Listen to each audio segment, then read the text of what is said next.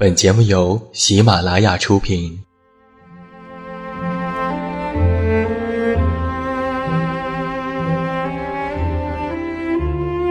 在这个世界上，总有让我们恋恋不舍的事情，比如感情、相遇、离别。那些犹如空气般的戒指，依稀旧梦，光影流年。它们存在于文字当中，无声无息散落在不同的角落。现在，我将它们拾起，用声音和你分享，为你诉说关于心灵的话语。欢迎来到喜马拉雅晚上十点，此时此刻，让远近和你一起文字分享。声音为伴。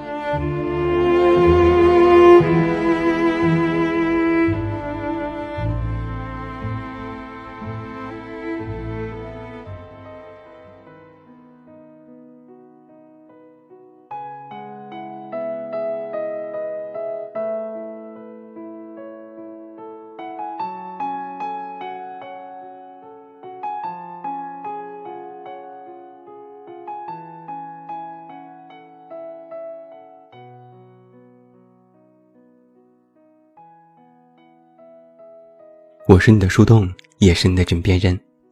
嗨，你好吗？我是远近，欢迎你来到喜马拉雅晚上十点。公众微信搜索“这么远那么近”，每天晚上陪你入睡。新书故事集《我该如何说再见》全国上市，也期待你的关注。今天晚上远近为你送上的这篇文章，题目叫做《玉林路尽头的不灭灯光》。因为赵雷，我曾一念之间去了成都。那个时候，成都尚未红遍大街小巷，隔离的小酒馆很喧闹，玉林路很长，总也走不到尽头。满街灯光微黄，笼罩着绵延不断的火锅烟气，那是成都的味道。城市角落里，小酒馆容纳着稠密的私人情感。吸引力并不弱于那些声势浩大的景点。人们好像很享受约定和寻找的过程。我在酒吧门口席地而坐，拍照打卡。屋里的大叔哈哈大笑，他大概觉得我傻透了。执着于仪式感的人，也许总是能够在完成仪式的时候找到同类。我在小酒馆的门口。遇见了一位美丽的南方姑娘，她同样远道而来，想看一眼这里。我们在此前全然陌生，却不约而同的携带着共同的信物，被赵雷的声音迷惑过的耳朵。成都之行一年后的十一月十八日，我和朋友跨过三条环线。去工人体育馆看赵雷的演唱会。朋友前夜刚从南京飞过来，就像朴树的歌词里所说的那样：“我为你来见我，不顾一切。”当时关于赵雷的热潮已经渐渐消退，我很高兴他不必像去年那样，在紧凑的行程里完成任务式的轮番同千千万万观众会面。毕竟，对于喜欢的人，我有一种自相矛盾的独占欲。似是既希望共享那些偶然被鱼刺牵引出的灵犀，又不愿让他被四面八方的陌生目光观望。其实，赵雷并非是我最爱的歌手。我的热情也仅限于距他二十米的地方高喊出他的名字，却也是在朝我自己呼喊。我从他的歌声里听到故事，并且听出自己生活的回声。那种感觉，犹如每次从家乡坐一夜火车北上，缓缓进站时的亲切。悠远漫长，似是故人来。浮游响起的时候，我给另外一位许久未见的朋友打了电话。大概是两年前的一个不眠之夜，他将这首歌推给了我。那是我第一次认真记下赵雷的名字。此后，我的耳机里开始无限循环他的声音，从不因此感到腻烦。他在演出的时候话不多，很放松。大概这也正是大家喜欢他的原因之一，真实到仿佛触手可及。他说这是他第二次在工体开演唱会，却也是第一次使用四面台。他说，之前自己被告知应该顾及到每一面的观众，所以演唱的时候要到处走一走。他不太会说话，但我乐于听见这种笨拙的表达，因为笨拙，往往能够渗透出真诚。如果在一个距舞台不算远的地方高喊出赵雷的名字，他或许能够听见。他应当听过很多人声嘶力竭地喊出他的名字，但也许从未注意过那些人的脸。当他唱起《无法长大》，接在“对不起，我还欠你一场婚礼”的后面，是全场女孩子们的没关系。我们假装同赵雷很熟络，或许说，应当是很熟。毕竟我们曾经和他的声音独处过无数个深夜。走在工体前，我和朋友在喧杂的北门外立下约定。听完这场演唱会，就脱粉。我和他相识五年。年少轻狂的时候，都曾是典型的文艺青年。视文学为神坛，带着不可一世的文艺情怀，度过了中学时代。我靠着这种执念进了北大中文系。他没能和我同时来到北京，去了南大读新闻。却还是想走文学的路。我在成都的时候，他刚好为转专业而犹豫不决。我和他在电话里讨论梦想、现实和前途。他在电话那头久久不出声。最后，他还是转了中文系。所以，于我们而言，赵雷的歌。串起了太多回忆，那些是并不遥远的曾经，却也是一个已经过去的年代。如今的我们，都在努力褪去曾经的轻狂和浮躁，不再任由情绪控制生活。我们决定赶赴这场隆重的约定，同时，也做一个彻底的告别。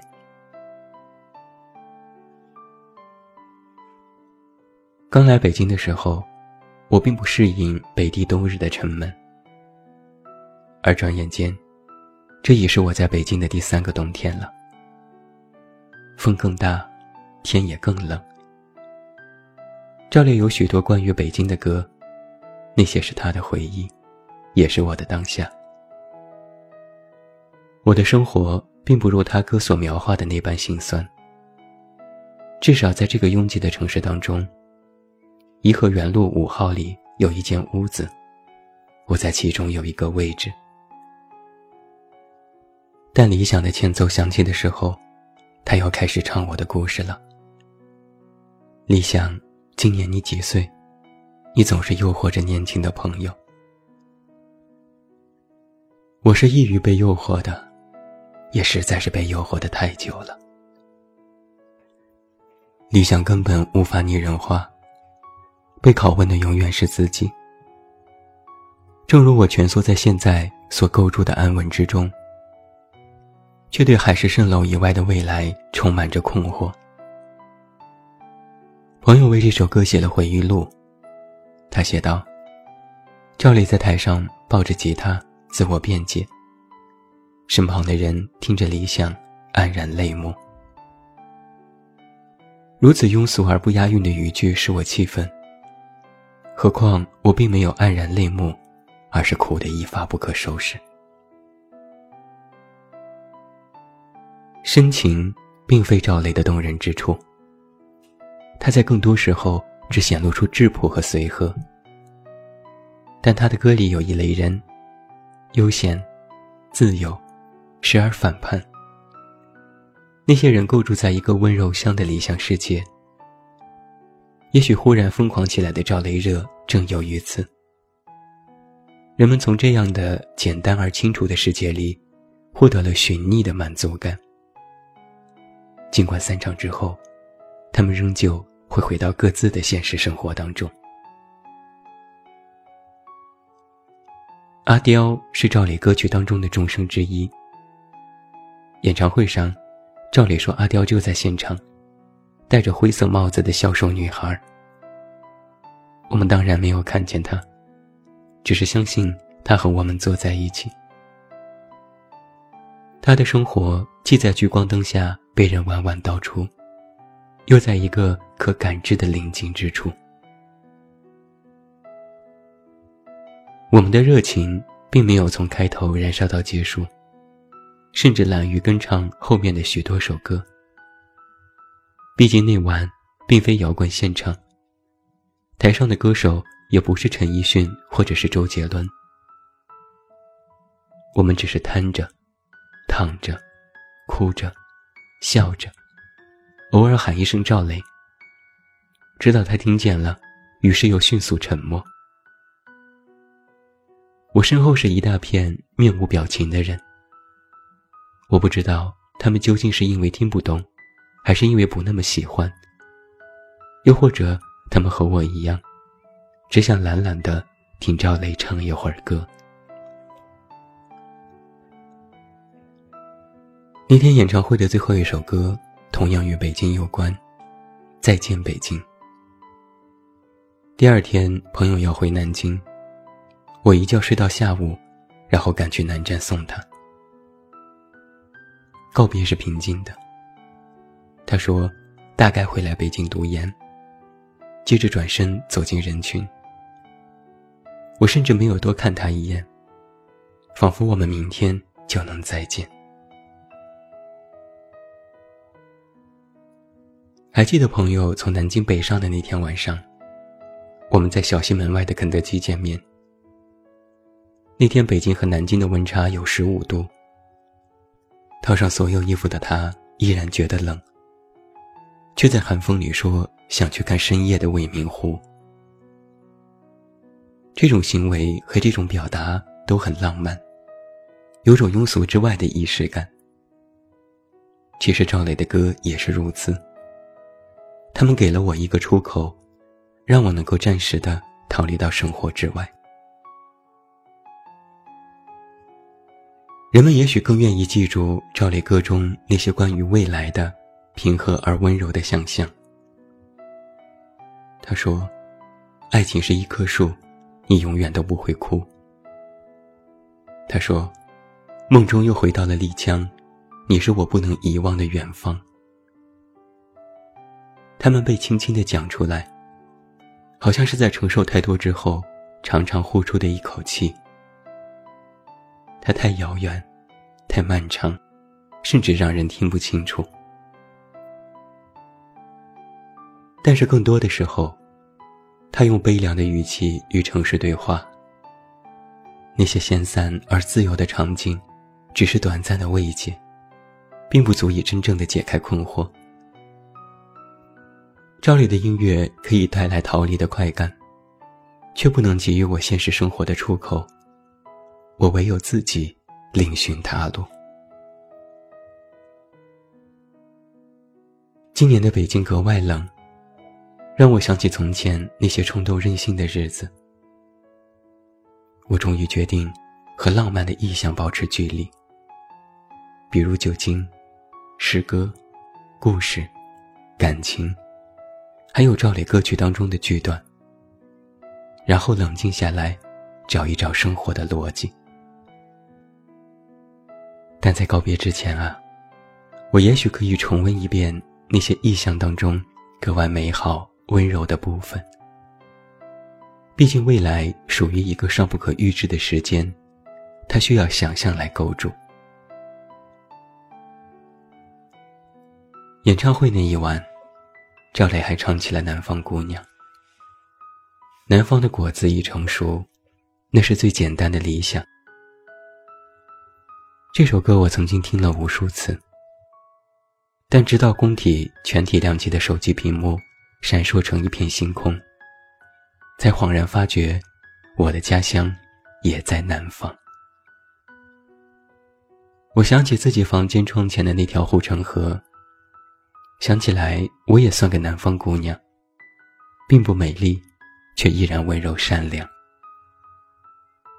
那时，一片璀璨过后，仿佛浮现出了一张张熟悉的面庞。我知道，我的小城也开始想念我了。朋友在演唱会结束之后嚷嚷起来，要去鼓楼坐幺零一路公交车。看北京如梦如幻的夜景，这是外人看来没有意义的事情，却让我们感受到了意义的存在。就像我已经走过了玉林路，找到了小酒馆，却依然保留着那天亲眼瞥见街灯时的感动。这似乎就可以解释为何原本打算脱粉的我，却依然在那晚泣不成声。我和赵雷，我有时称他为雷子，或者赵小雷。我和他并不熟悉，但是他的歌曲恰似一尊尊剔透的玻璃容器，齐齐整整地盛放着我喜欢的人们和去过的地方，带着没落文青即将终结的浪漫主义幻想，被庄严郑重地搁置在十八岁到十九岁的储物架上。工地的一夜，恰似一场梦境。在声嘶力竭里，又带有温和的日常张力。让我喜欢上赵雷的那个姑娘，如今依然很喜欢浮游。演唱会上，我把这首歌通过手机放给她听。她说她正在寒冷的武汉写论文。我说，我很想念她。那些浪漫主义。那些曾经的热血，那些青春，都像是玉林路尽头的不灭灯光，永恒、温暖，停留在心上。最后，祝你晚安，有一个好梦。还是那句老话，我是这么远那么近，你知道该怎么找到我。